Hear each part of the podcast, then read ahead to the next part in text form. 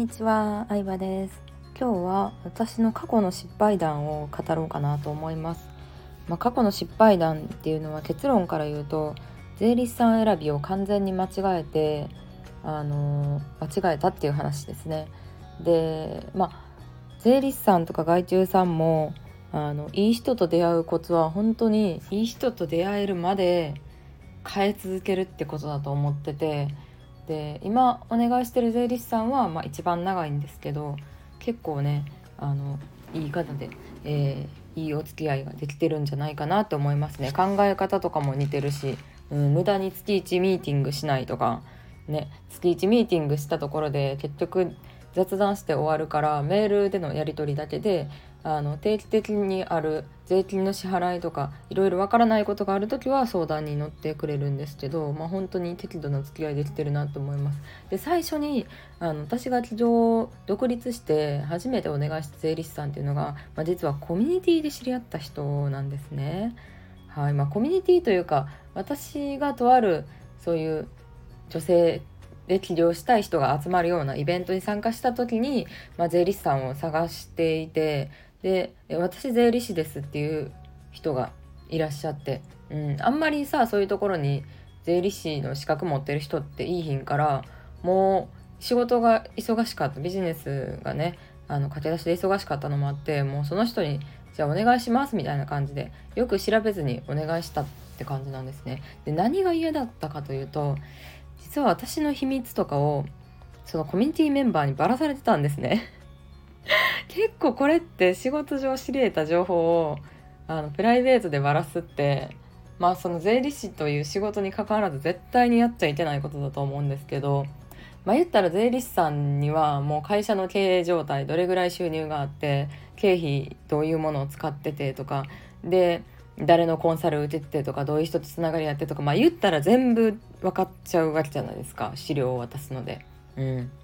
でそれが本当によろしくなくてで税理士をお願いするなら個人的にはですけどそういう経験もあってあんまり知り合いとかに頼まない方がいいなって思います。例えばママ友の旦那さんにお願いするとかですると本当に家族にも絶対言わない口堅い人とかだったらいいんですけど言ったらママ友に会社の経営状況全部バレてるみたいなこともゼロではないと思うし実際に私はまあ、結構そのねお願いした女性の税理士さんなんですけど、まあ、おしゃべりな方だなとは思ったんですけど会った時とかも相談というよりかは雑談大好き友達の噂話大好きっていうのはなんとなく嫌な雰囲気を感じててその時にそれでやめればよかったんですけど他に税理士の知り合いもいい品種ってことで安易にお願いしてしまったっていうのがあってうん他の気づいたら他のコミュニティメンバーが誰も知りえないはずの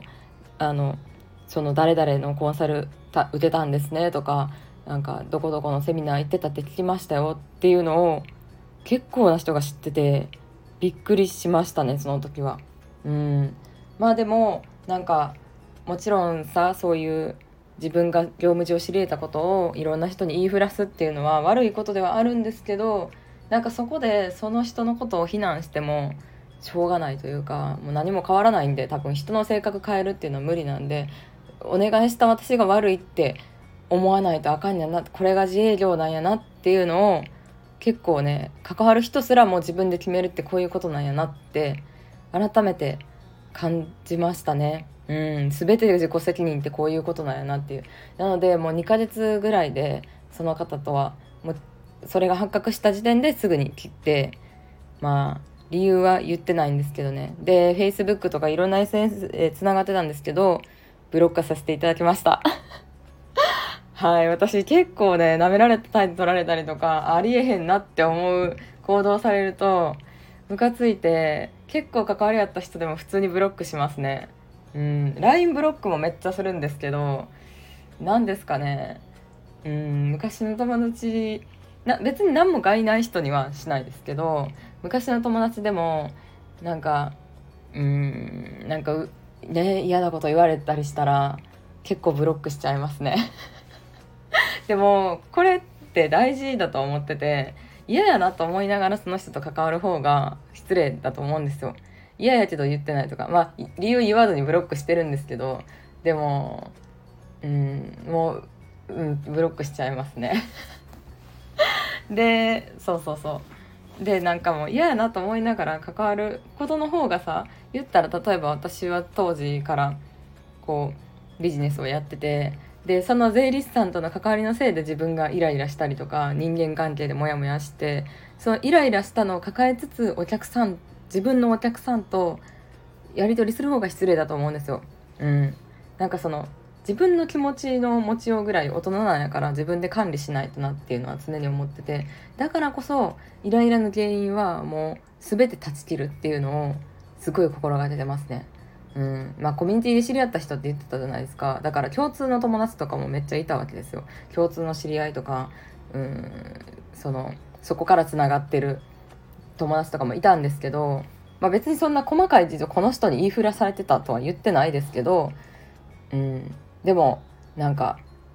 ね、共通の友達いるしとかは思わないですね全く。結構もう切るが関係性を切ることが大事だと思ってるので。でやっぱり悪い関係性切ったらいい縁が入ってくるんですよね。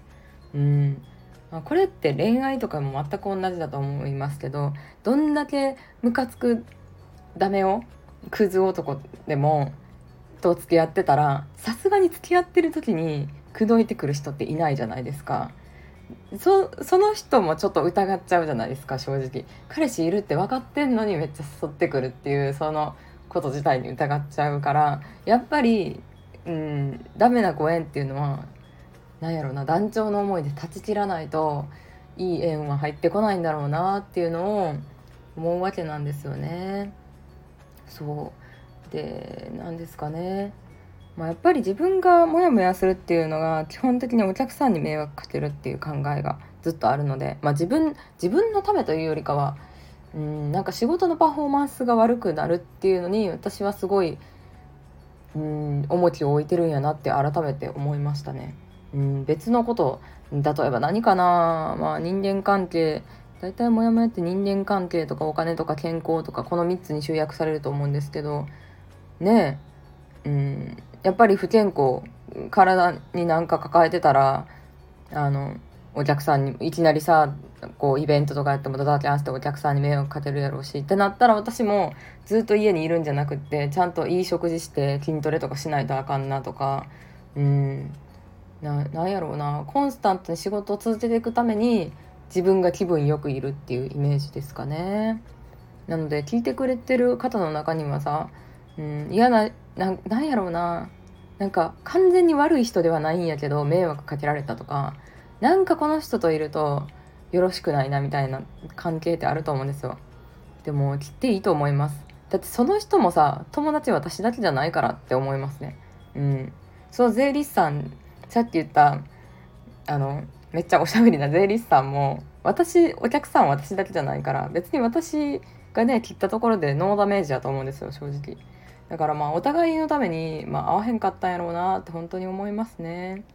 うん。そんな感じで。なんかまあそんなにね嫌な人嫌な人とのっていうのはあんまりないんですけどまあでもうん。なんか知識不足から来てたなってその時は本当に思ったので。あまあでもいろいろあるいろいろありますね。害虫さんと厄介なことになった時もありますね。私害虫さんイラスト描いてもらったり例えばインスタ投稿を外注したりとかしてるんですけどまあ、そういうのはあの最近はね結構フォロワーさんとかメルマガ読者さんから探すことが多いんですよ。言ったら私の発信とかを知ってくださってる方、まあ、言ったらファンになってくださってる方が探すことが多いんですけどでも昔はそういう知識がなかったから普通にランサーズとかで探しててでランサーズで探したら、うん、結構ねいろいろありますね。そのなんやろうなもともとの人間関係とかつながりもないから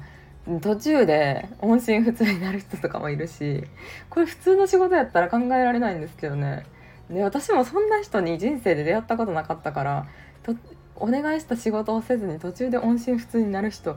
いるんやありえへんって思ったけどまあいるんですよねそういう人種っていうのが。うん、バイトを平気でブッチしちゃうみたいな人っているんですよね。私もバイトは本当に3年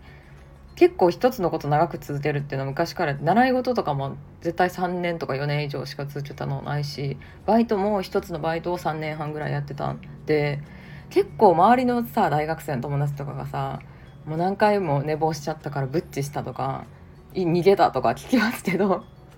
何なんですかね。でもそういう人種の人はそういう人種で固まっといてほしいなとは思うからやっぱりちゃんとした人がそういう人種と